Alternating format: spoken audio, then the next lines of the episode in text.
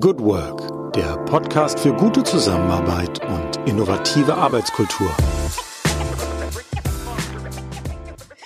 Herzlich willkommen, Claudia Loh. Herzlich willkommen alle, die zuhören beim Podcast am Tag 22 der Corona-Chronik innerhalb von Good Work. Ich freue mich über alle, die heute dabei sind und die sich dafür interessieren, was die Modebranche eigentlich in der Corona-Zeit macht. Und dazu begrüße ich Claudia Loh aus Gießen, die dort eine sehr feine, exquisite Boutique für Damenmode hat. Hallo Claudi. Hallo ihr lieben Leidensgenossinnen da draußen. da gibt es viele, ganz klar. Claudia, das äh, liegt jetzt 22 Tage zurück, dass du den Schlüssel in deinem, äh, deinem Geschäft rumgedreht hast und seitdem 0,0 ja. Euro Umsatz gemacht ja. hast. Ist das richtig? Ja.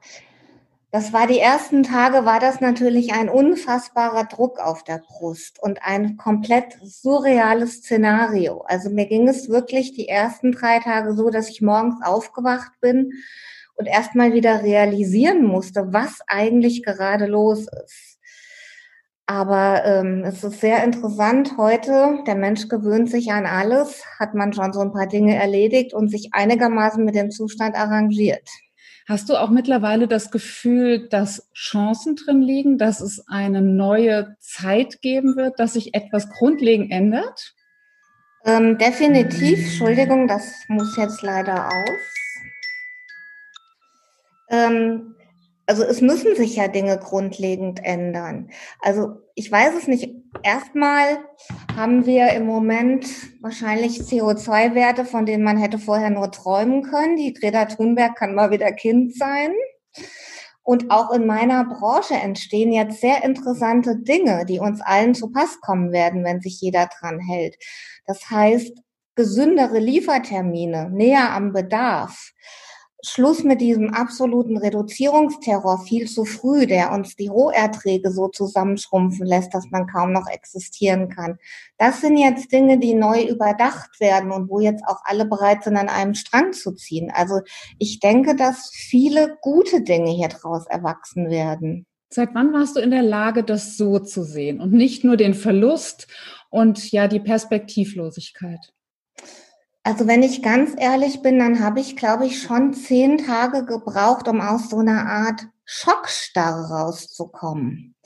Und dann habe ich gemerkt, dass es mir unheimlich gut tut, wenn ich anfange, wieder Dinge zu recherchieren, zu machen, zu tun, zu planen, wenn ich wieder in die Aktion gehe und wenn ich einfach zukunftsorientiert denke, wenn ich aufhöre, mich mit diesem Stillstand zu beschäftigen und wieder an die Zukunft denke. Wenn man ein stationäres Geschäft hat wie du, ist das mit dem Planen und Machen natürlich alles viel schwieriger, als man vielleicht einen Online-Shop hat und da nochmal eine ein oder andere Zusatzaktion fahren kann.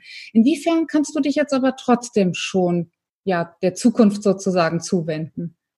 Ja, der Zukunft kann man sich zuwenden. Das ist bei mir jetzt ein bisschen speziell, weil ich ja gerade geplant habe, ein zweites Geschäft aufzumachen. Der Plan steht auch immer noch.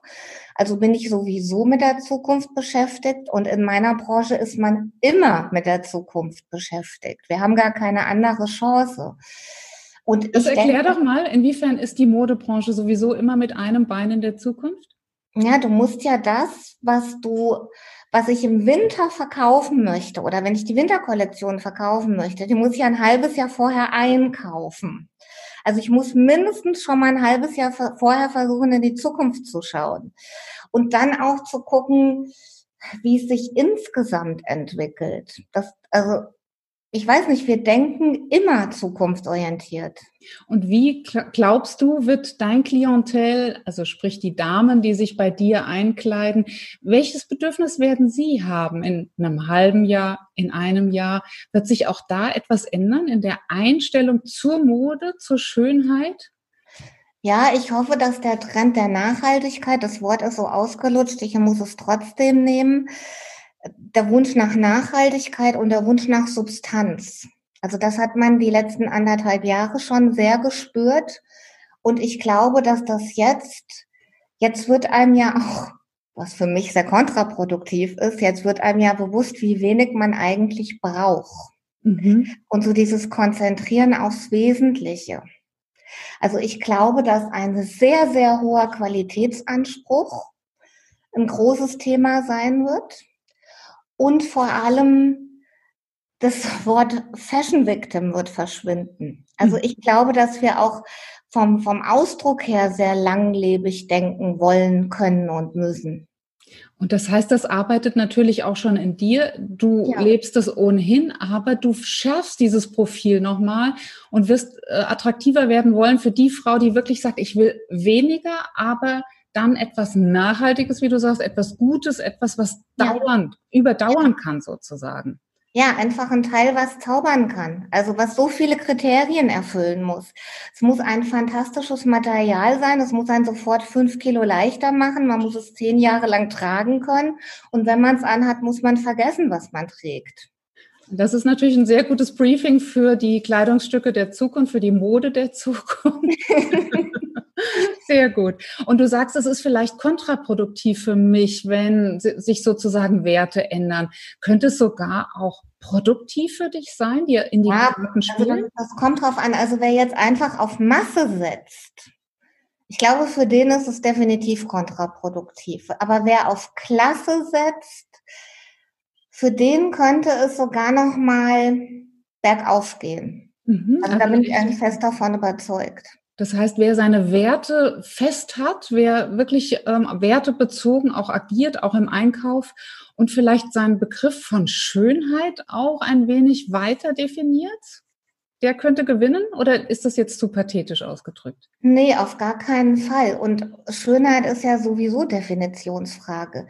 In dem Moment, wo ich mich in mir wohlfühle und was trage, was mir entspricht und was dann auch noch super bequem ist, dann habe ich ja automatisch eine schöne Ausstrahlung. Und ich glaube, dass, ähm, dass, dass wir einfach auf dem Weg sind, weg von diesem künstlichen Selbstbild. Also da habe ich so die Hoffnung. Also ich spüre, dass der Trend da auch hingeht. Das heißt, es wird alles authentischer, echter? Höre ich das ja. richtig raus? Ja, und ich finde auch diese Zeit, jetzt fallen ja alle Masken. Also die Menschen sind jetzt auch demaskiert. Die Charaktere zeigen sich ja jetzt ungeschminkt. Ich meine, wir brauchen jetzt nur mal an den Verhaltensgestörten aus dem Waisenhaus mit der gelben Filzmütze denken. Das wissen wir alle. Aber jetzt sind ja wirklich alle Masken gefallen. Und so zieht sich das rund um den Globus. Und es geht jetzt wirklich um Authentizität, um Gemeinsamkeit, Authentizität und Ehrlichkeit.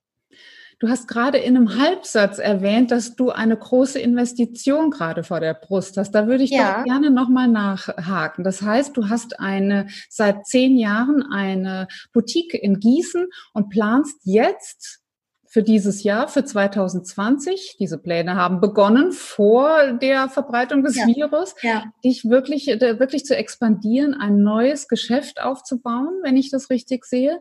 Und ähm, erzähl uns einfach mal, wie sich das anfühlt, eine Entscheidung zu treffen, wenn vermeintlich alles normal und in seinen ja normalen Wachstumsraten vor sich geht und dann so brutal durch einen Virus ausgebremst zu werden.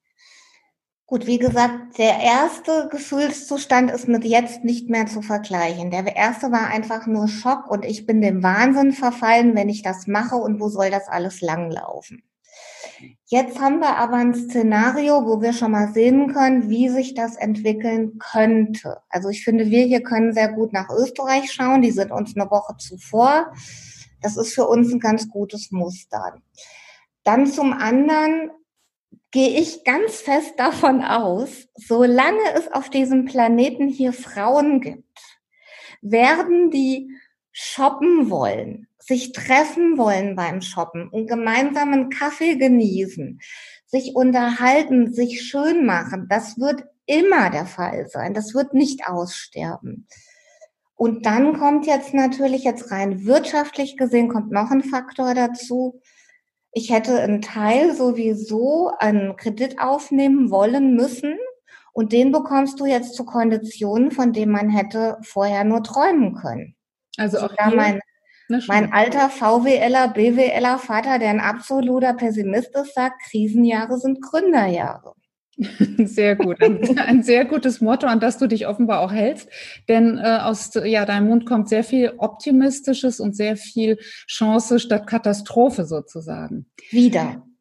Wieder. Nach einem kleinen, nach zehn Tagen Kopf in den Sand stecken, hast du dich sozusagen berappelt. Ja, man muss sich auch sortieren und dann wieder in der Lage sein, ohne diese eigenen ähm, düsteren Emotionen sich das Ganze von oben anzugucken. Also das wäre dein Tipp auch für alle, die zuhören, äh, die sozusagen eine andere Perspektive einzunehmen? Ja, erstens das und vor allen Dingen denkt immer dran, es gibt eine Zukunft, auf jeden Fall. Wir fallen morgen nicht alle tot um. Es wird eine Zukunft geben. Und so wie wir die heute in unseren Köpfen gestalten, so wird sie auch stattfinden. Sehr schön. Ein, ein sehr schönes Schlusswort von Claudia Loh aus Gießen, Boutiquebesitzerin, bald doppelte Boutiquebesitzerin, denn sie lässt sich nicht unterkriegen von Corona und ist sich sicher, dass der weibliche Hang zur Schönheit obsiegen wird über alle Viren dieser Welt. Vielen Dank nach Gießen, vielen Dank Claudia Loh. Vielen Dank und liebe Grüße an alle. Ciao. Ja, das war's für heute wieder in unserer Corona-Chronik im Podcast Good Work, dem Podcast für gute Zusammenarbeit und für zukunftsfähige Arbeitskultur. Wenn ihr Lust habt, noch weitere Folgen euch anzuhören, schaut einfach auf www.umic.de slash podcast oder über iTunes und Spotify. Ich freue mich, euch wieder hier zu hören und habe am Ende nur einen einzigen Wunsch an euch, nämlich bleibt gesund. Eure Julia Jankowski.